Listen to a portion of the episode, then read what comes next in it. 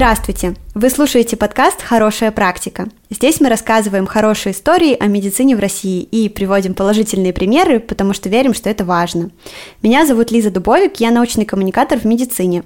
Этот подкаст мы делаем в КБ «Полиндром». «Полиндром» — это бюро бренд-медиа и контент-маркетинга. Здесь сделали код, это медиа про программирование, а еще «Полиндром» помогает делать Купрум. Купрум — это медиа здоровья с научной точки зрения для всех и каждого. А я в «Полиндроме» отвечаю за медицинские и научные проекты – Сегодня о хорошей практике в медицинском образовании мы будем говорить с Полиной Шило, врачом-онкологом в клинике «Луч» и программным директором Высшей школы онкологии. Привет, Полина! Привет, Лизавета! В общем, дорогие слушатели, сегодня мы с вами будем э, расспрашивать э, в моем лице Полину о проекте, э, которому так получилось. Я в какой-то степени тоже чуть-чуть приложила руку. Я помогала немного развивать высшую школу онкологии, поэтому я отношусь к самому этому проекту достаточно трепетно. В общем, очень рада, что сегодня мы э, сможем с Полиной и вам про него рассказать. Мне кажется, что он очень важный и вообще, что это пример в образовании медицинском, который ну, кажется, э, стоит перенять во все возможные области, может быть, даже и не медицины. Но э, чтобы для тех, кто не знает, что такое высшая онкология, пояснить, о чем мы тут вообще так восторгаемся, Полина, наверное, первое, о чем я тебя попрошу, это рассказать о том, что такое высшая школа онкологии и как это вообще работает. Несмотря на то, что я уже очень много раз пыталась рассказать про высшую школу онкологии в двух словах, каждый раз э, это все равно становится проблемой, потому что э, пояснить, что это за проект в двух словах крайне проблематично. Но я все-таки попытаюсь. А, высшая школа онкологии – это грантовая программа для резидентов-онкологов, то есть для ребят, которые поступают в ординатуру по специальности онкологии. А, и эта грантовая программа состоит из э, нескольких частей. Часть финансовая – это оплата ребятам а, ординатуры в а, сфере онкологии и выплата им стипендий, чтобы они могли не тратить время на подработки. А, часть вторая – это ротация на клинических базах, то есть прохождение непосредственного обучения на клинических базах, с которыми мы ребятам помогаем, для того, чтобы они могли посмотреть самые качественные медицинские практики на территории России и иногда за рубежом. А, и часть третья – это наша программа дополнительного образования, а, которая проходит в свободное от а, клинической ротации время, хотя что такое свободное время ординатора, это вещь такая непонятная, загадочная, несуществующая, но тем не менее во все свободное время мы проводим дополнительные занятия по дисциплинам, которые а, ну, возьму на себя смелость сказать, что, в общем-то, нигде, кроме нашей программы, не представлены. Это углубленное изучение доказательной медицины, а, именно методология принятия доказательного решения. А, это курсы по общению с пациентами, курсы по медицинской статистике, углубленные курсы по различным онкологическим локализациям, по тому, как делать качественные исследования в области медицины и так далее. То есть, если коротко, это вот такая программа. Э, образование э, всестороннее, э, направленное на улучшение качества образования онкологов. А еще важно сказать, что в рамках этой программы достаточно большой, обширный конкурсный отбор. В разные годы у нас конкурс ну, от 20 до 40 человек на место, то есть мы highly competitive программ, да, с небольшим количеством тех, кто в итоге поступит. И поэтому каждый год отбор занимает достаточно большое количество времени и сил. А как вообще эта программа появилась? Почему она появилась? И почему важно учиться именно этому и делать все так, как вы предполагаете нужно делать? А, у программы есть э, история ее образования, история формирования, и я не являюсь, а, скажем так, прямым свидетелем того, как она сформировалась. А, она сформировалась с помощью фонда медицинских решений. Не напрасно так он сейчас называется. И ее, в общем, придумали если можно так сказать, на коленке ее изначально придумали, эту программу. Мне кажется, что многие хорошие вещи, они первоначально делаются на коленке и уже потом вырастают во что-то очень большое. Собственно, программа появилась, можно так сказать, случайно. Она уже потом обросла какой-то концепцией, а, она уже потом обросла а, именно программой полноценной двухгодичной.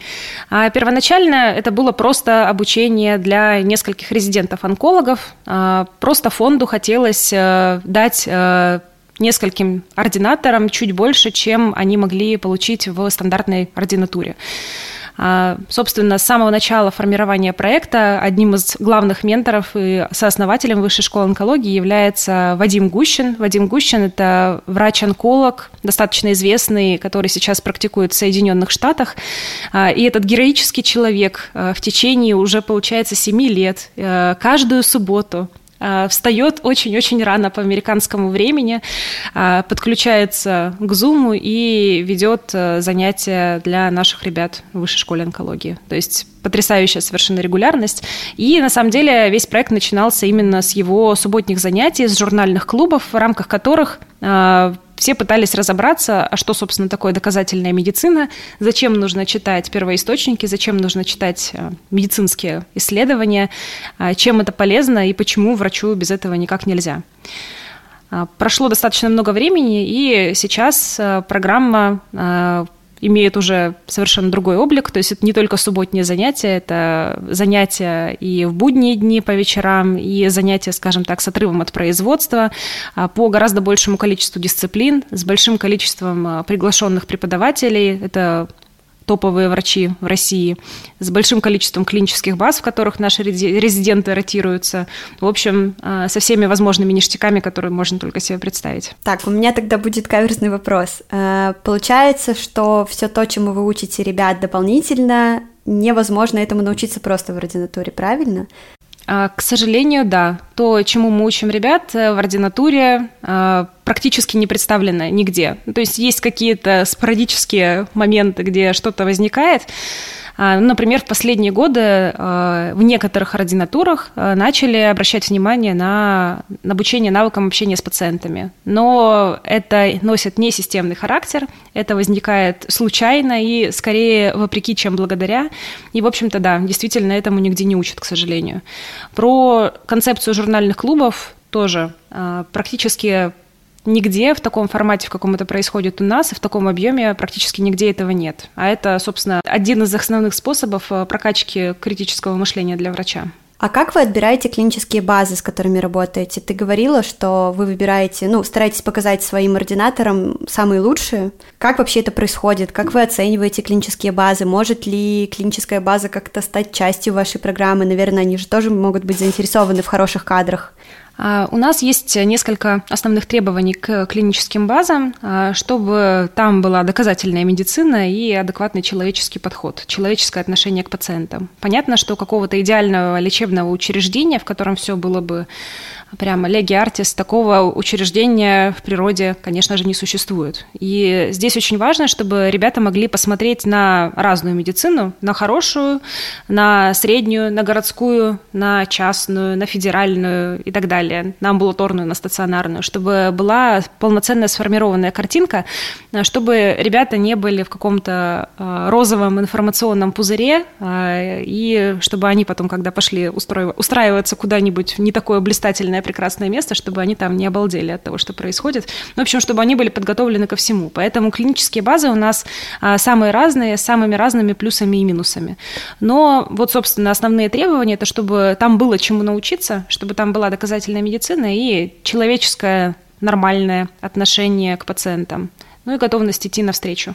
А, хочу немного усугубить разговор. Э, несмотря на то, что у нас тут про хорошую практику, нужно понимать, э, что тогда происходит вокруг этой хорошей практики. А, можешь чуть подробнее рассказать о том, в целом, с чем может столкнуться выпускник ординатуры, молодой онколог, когда вот он выйдет из этого розового пузыря, о котором ты сказала, что это за вызовы и почему важно быть к ним готовым, как это вообще работает в России? На самом деле, э, ординатору вчерашнему, особенно ординатору-идеалисту, перфекционисту, при начале самостоятельной работы обычно становится очень-очень тяжело. Потому что когда ты, скажем так, а, принимаешь неоптимальное решение не сам, ну то есть ты видишь, что, например, твой куратор вынужден по каким-то причинам принять а, неоптимальное решение для того, чтобы пролечить какого-то конкретного пациента. Самыми разными причинами это может быть связано с финансированием, а, с какими-то локальными политическими даже моментами в медицине. А, но когда ты а, становишься самостоятельным доктором, и ты реально сам принимаешь эти решения и ставишь подпись свою, а, для тебя все эти решения, конечно же, принимают уже другую, более эмоциональную окраску. И, собственно, умным, хорошим ребятам-резидентам это касается не только резидентов ВШО, это, в принципе, касается любого хорошего толкового ординатора. А, им бывает очень сложно а, принять тот факт, что не всегда э, те решения, которые мы принимаем, действительно оптимальны для пациента. Потому что бывает такое, что, например, а, схема какая-нибудь химиотерапии в прошлом году покрывалась ОМС, и ее можно было дать, и вообще никаких проблем не было. А в этом году меняется система финансирования, и та схема, которая раньше была окей, внезапно становится совсем не окей. То есть э, внезапно, когда ты ее назначаешь, получается так, что твоя больница, твое отделение условно должно еще заплатить государству за то, чтобы пролечить этого пациента. То есть не тебе государство платит для того, чтобы ты помог человеку, а ты еще должен там условно там 50 или 80 тысяч рублей из своего бюджета отделения отдать куда-то, чтобы условно этот пациент смог получить терапию. А откуда, собственно, эти 80 тысяч рублей возьмутся, ну непонятно. Из зарплат, ну, в общем, неизвестно, откуда они должны взяться. А, поэтому, когда молодой врач сталкивается с такими моментами, это бывает действительно очень тяжело. А, плюс бывает э, финансовое давление со стороны руководства, потому что условно а, Иногда можно взять одного-двух пациентов на вот такие вот схемы, которые супер невыгодные, которые там условно портят всю финансовую статистику отделению. И, например, заведующий отделением может быть на это согласен, а, если это компенсируется какими-то другими схемами. Но какое-то вышестоящее руководство может быть, опять же, на это не согласно. Опять у нас возникает конфликт между желаемым и действительным, между а, тем, собственно, что хочется и что правильно назначить пациенту, и между тем, что по факту назначается. А, Еще один момент касается а, какой-то психологической атмосферы на местах и того, как а, с пациентами общаются разные представители медицины, потому что иногда, опять же, резидент из каких-то хороших отделений, где достаточно времени уделяют общению с пациентами, собственно, иногда резидент в итоге попадает в такое место, где с человеком разговаривают не по-человечески, и, опять же, не всегда ты можешь на это повлиять, и бывает очень сложно с этим что-то сделать. Полин, давай, наверное, э, перейдем тогда к другим вопросам. Я, мне просто очень интересно, Высшая школа онкологии достаточно уникальная штука, но в то же время выглядит как что-то максимально логичное. А, ну, во-первых, позволю себе эту критику, достаточно странно, что тем вещам, которым вы дополнительно учите и без того занятых ординаторов, не учат почему-то в ординатуре. Но в общем, предположим, все так, э, вы их там доучиваете, делаете из них совершенных онкологов, э, так или иначе, подбираете им хорошие клинические базы. Я так понимаю, кстати, в высшей школе онкологии еще есть же стипендия, или сейчас ее нет? А, да, есть стипендия. Стипендия достаточно классная. Ну, то есть она, не буду озвучивать цифру, потому что она каждый год немножечко разная, но, в принципе, на эту стипендию вполне можно э, скромно жить в Санкт-Петербурге. А я правильно, ну, и, из моих воспоминаний в высшей школе онкологии я помню, что эта стипендия задумывалась как некий ответ вечно работающим где-то ординаторам, у которых нет вообще времени даже спать, потому что в ординатуре платят копейки, а это по факту работа и все такое, некогда учиться. Сейчас оно все так же, да? Да, да, да. Оно специально так и задумывалось для того, чтобы э, люди не были вынуждены работать на полную ставку где-то дополнительно, потому что действительно очень многие с этим сталкиваются. Ты заканчиваешь медицинский вуз, тебе 23 года, ты взрослый уже такой здоровый лоб, да, взрослый человек. Обычно многие подрабатывать начинают еще в университете, но если с университетом это еще хоть как-то совместимо, а, какая-нибудь ночная работа, условно, ночью работаешь в аптеке а, и там пораньше отпрашиваешься со смены и идешь прямо с ночной смены на занятия. И так повторяешь по несколько раз в неделю. Ну, то есть это, в принципе, нормальная история. Или, например, суточное дежурство на выходных, а, если ты работаешь медбратом или медсестрой. Тоже нормальная абсолютная история.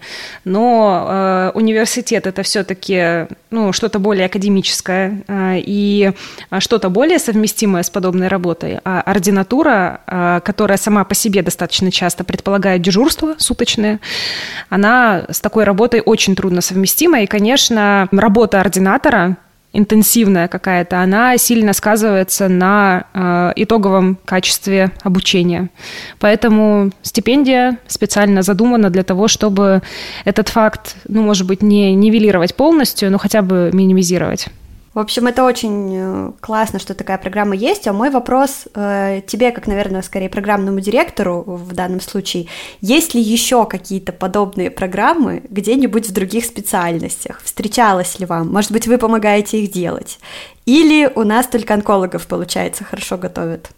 Попытки создать что-то подобное есть в разных специальностях. Сказать, что вот совсем ничего нет, вот прям совсем ничего, так нельзя. Есть что-то отдаленно похожее, какие-то стипендиальные программы, а, какие-то дополнительные курсы, ну, с какими-то отдельными компонентами того, что есть у нас. То есть либо там стипендиальная поддержка, либо а, какая-то дополнительная программа образовательная. На местах это, в принципе, сейчас все происходит. Э, мы видим, что действительно люди пытаются разные там завкафедрами и так далее у себя в вузах делать что-то подобное, обучать доказательной медицине и так далее. То есть сейчас на это появился тренд последние годы. А, но вот прям совсем аналогичные программы в других специальностях я не видела.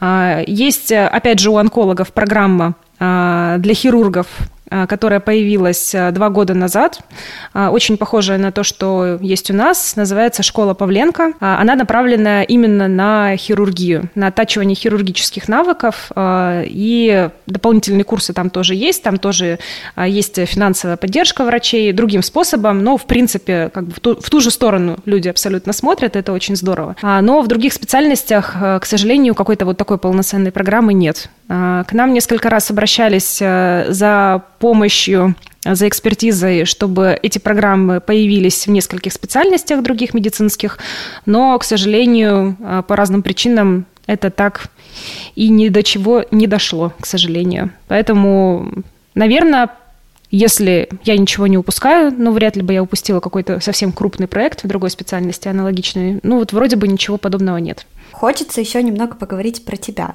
А, у тебя интересная должность ты программный директор.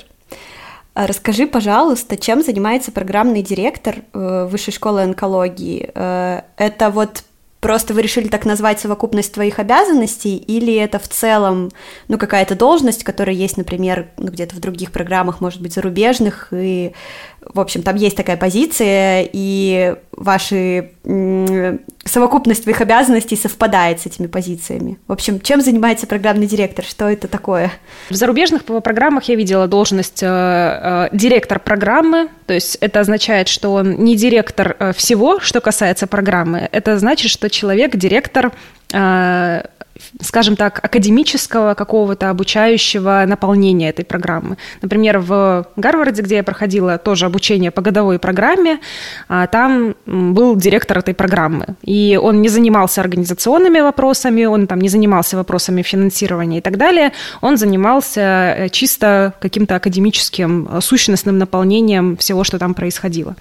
Ну вот, собственно, моя э, основная обязанность – это обеспечить максимально качественное а, образовательное наполнение этой программы. То есть я отвечаю за все, что направлено на улучшение качества образования, на то, чтобы а, ребята попали в максимально классные базы, а, для того, чтобы они посмотрели максимально разнообразные базы за время своей ординатуры, за то, чтобы программа дополнительного образования максимально отвечала требованиям собственно, максимально высоким э, стандартам качества, что ли. Какими-то я э, странными канцелярскими формулировками сегодня говорю, ну да ладно.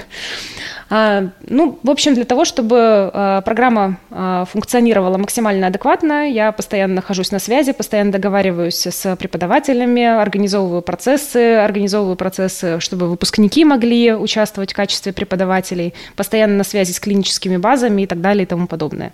То есть все учебные штуки, которые происходят внутри программы, это, собственно, моя зона ответственности. Но раз я директор программы, это означает, что я не занимаюсь, например, вопросом а, добывания денег на это все, потому что а, ВШО — это проект, который ест просто огромную кучу денег, естественно. И не только касается это дела стипендии, оплаты ординатуры и так далее, это, в принципе, а, сам процесс преподавания, это тоже не бесплатный процесс, на одном энтузиазме далеко не уедешь, поэтому труд преподавателя, естественно, оплачивается. Вот этим, скажем так, добыванием денег и какими-то другими организационными вопросами я не занимаюсь. То есть я занимаюсь именно образовательной частью ты стремишься к тому, чтобы этот самый образовательный процесс был наиболее качественно организован и в целом отвечаешь за качество. А вы как-то измеряете качество? Как ты понимаешь, что стало более качественно? Ну, во-первых, мы ориентируемся на зарубежный опыт. Достаточно часто можно ничего не выдумывать, а просто посмотреть, э, что происходит в топовых университетах, какие дисциплины там преподаются и как. А, благо, у нас есть контакты с зарубежными коллегами, благо мы все говорим на английском языке и тоже постоянно под подсматриваем одним глазом, что где происходит. Поэтому достаточно часто мы что-то заимствуем из-за рубежа. А, это на самом деле абсолютно оправдано, потому что еще, может быть, э, лет 5-7 назад э, найти что-нибудь на русском языке про доказательную медицину было крайне проблематично. А сейчас эти ресурсы уже гораздо в большей степени доступны, но, опять же, это все скажем так, аккуратненько украдено из зарубежных э, источников и адаптировано.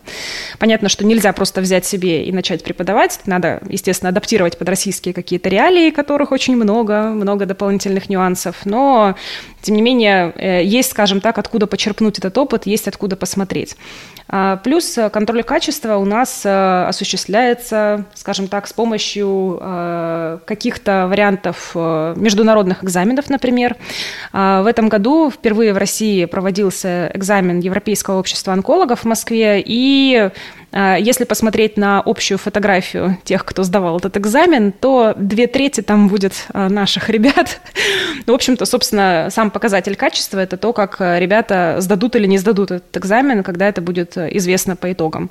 Этот экзамен не для всех специальностей, он подходит больше всего для медицинских онкологов. У нас это эквивалент онкологи-химиотерапевта.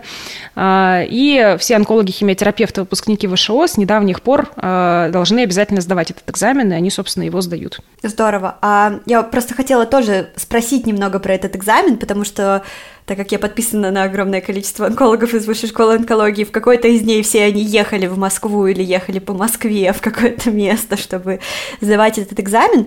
Я же правильно понимаю, что вот в целом для работы в России он не имеет никакого значения, этот сертификат о сдаче экзамена. То есть это ну, такой внутренний моральный какой-то результат и шаг, ориентир, что вот я, значит, знаю онкологию на уровне европейских коллег, да? Баллы НМО дают? Да нет, конечно, нет, конечно, никаких баллов НМО, ничего подобного. Чтобы получить баллы НМО, надо, ну, в общем, другими какими-то вещами заниматься загадочными.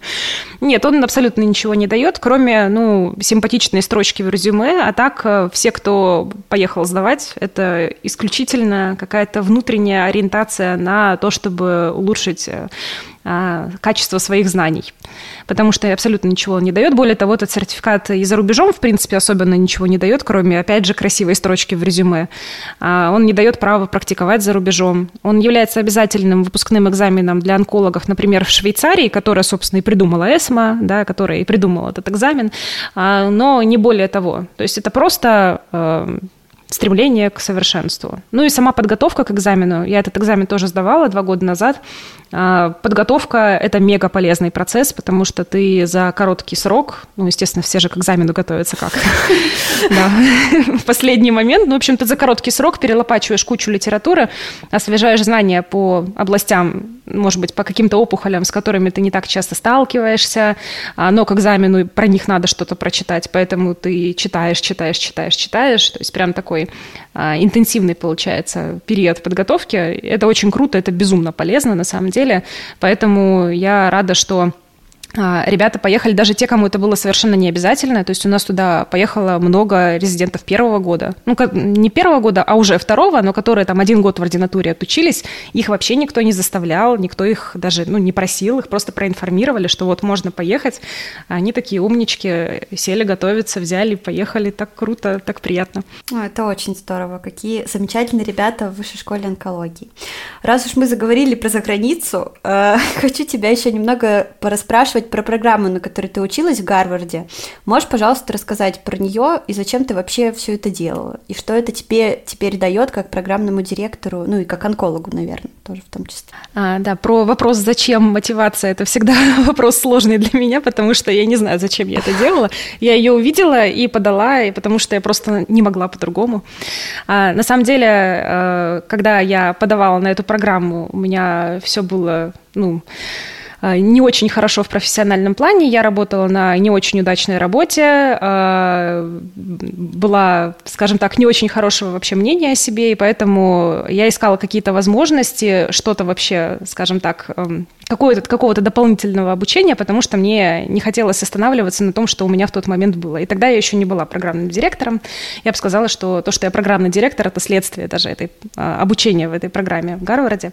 Собственно, эта программа, это одногодичная программа, очно-заочная, а, то есть у меня большая часть обучения была в формате онлайн, и несколько раз я ездила на дополнительные модули, на экзамены в Бостон, в Америку. А, и а, программа была посвящена научным исследованиям в медицине а, самым разным аспектам научных исследований в медицине. Этическим аспектам, статистика для обработки результатов исследований на таком достаточно хардкорном уровне, эпидемиология, какие-то организационные аспекты и так далее, и так далее. Дизайны исследований. То есть у нас была очень такая интенсивная научная подготовка. А, что мне это дало а, как врачу? Как врачу мне это дало очень многое.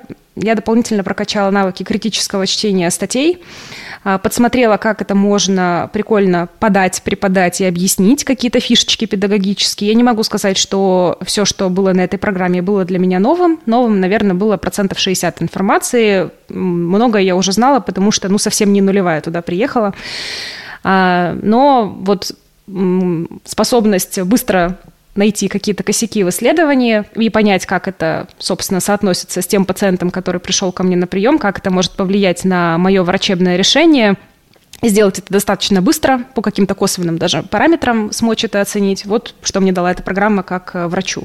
Как программному директору она мне дала э, возможность понять, как можно организовать обучение онлайн настолько качественно, э, насколько они вообще это сделали. Потому что это реально э, программа, которая постоянно создает эффект присутствия, то есть у тебя нет ощущения, что вот ты в Питере сидишь, а программа где-то там происходит, и можно там несколько дней не появляться на сообщения, не отвечать и так далее. Ну, то есть не было вообще такого ощущения, это было полное погружение, а, постоянное принудительное общение внутри групп, потому что у нас была очень интернациональная группа, там ЮАР, Канада, Штаты, а, Египет, Япония и вот Россия. То есть у нас была супер многонациональная команда, а еще и из Пакистана был еще человек. Ну, в общем, прям по всему земному шару мы были раскиданы, но а, мы постоянно созванивались, общались и решали какие-то проектные задачи, то есть нам скидывали проект, который мы должны были сделать.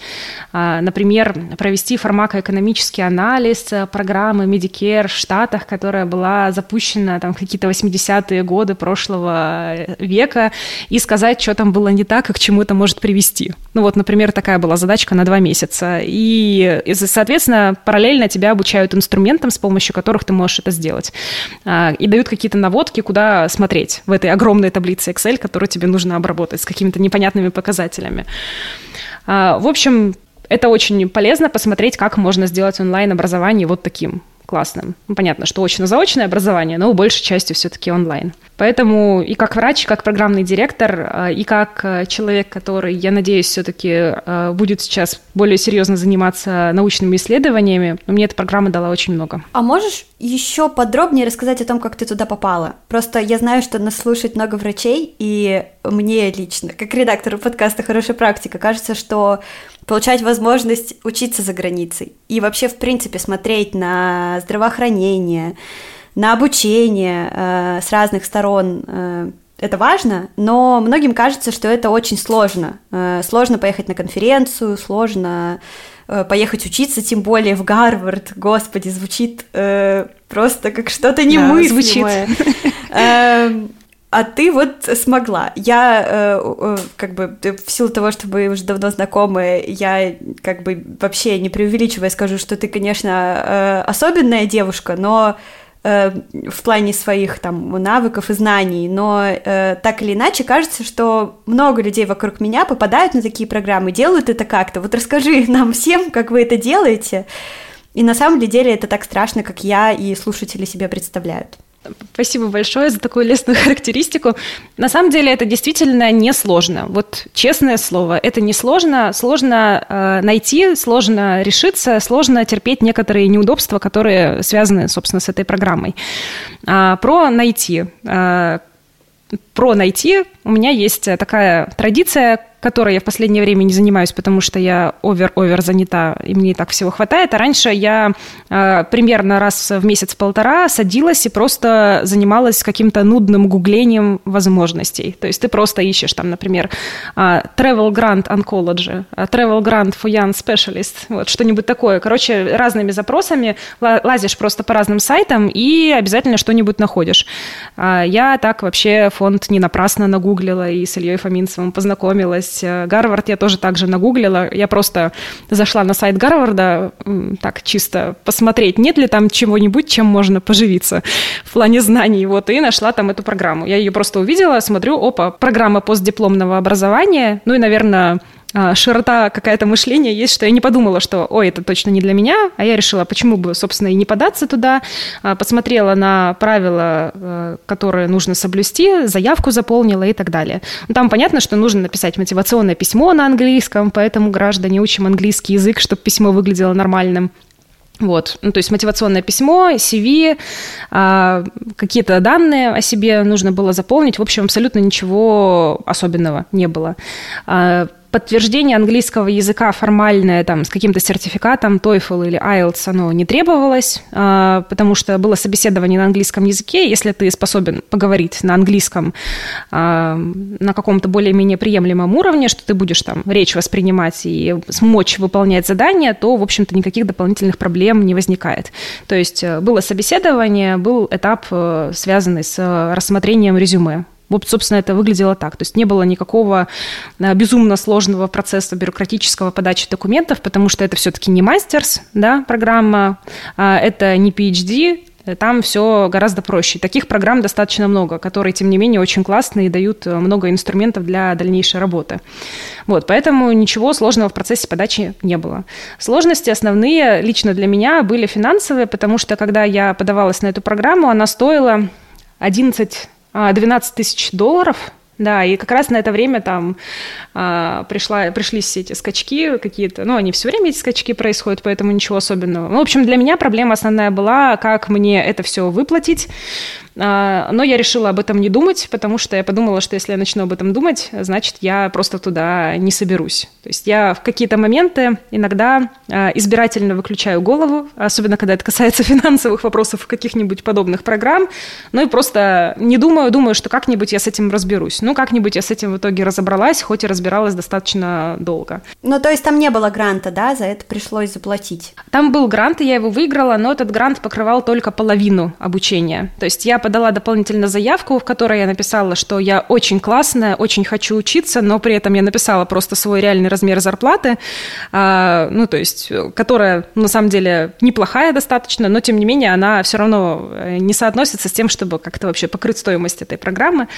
А, и э, я понадеялась, что это как-то вдохновит руководители программы, они что-нибудь с этим сделают, и они что-нибудь с этим сделали, и они мне одобрили 50% скидку на все. Ну и плюс там выплачивать можно было постепенно, а не сразу. Вот, поэтому я воспользовалась всеми этими возможностями. Да, это все равно было дорого, а, особенно если учесть еще стоимость поездок туда-сюда, виза и все такое. Но мне кажется, что образование это то, во что нужно вкладываться, даже если кажется, что у тебя таких средств нет, даже если тебе кажется, что это не по карману. Потому что а, если ты вкладываешься в свое образование, то впоследствии это окупается в, там, в десятки раз, потому что это то, что у тебя никто не отберет, твои знания, твой факт обучения, в конце концов, в каком-то топовом учреждении. Это строчка из резюме, э, эти навыки, которые ты приобрел, это всегда будет с тобой, и в дальнейшем это тебя обязательно выведет куда-то, и ты даже не будешь представлять, как. У меня родственники, некоторые мои, спрашивали, типа, а сколько это стоит, а зачем тебе надо, а сможешь ты с этим там в Штатах устроиться врачом? Конечно, нет. Зачем мне это надо? Ну, не знаю. Надо.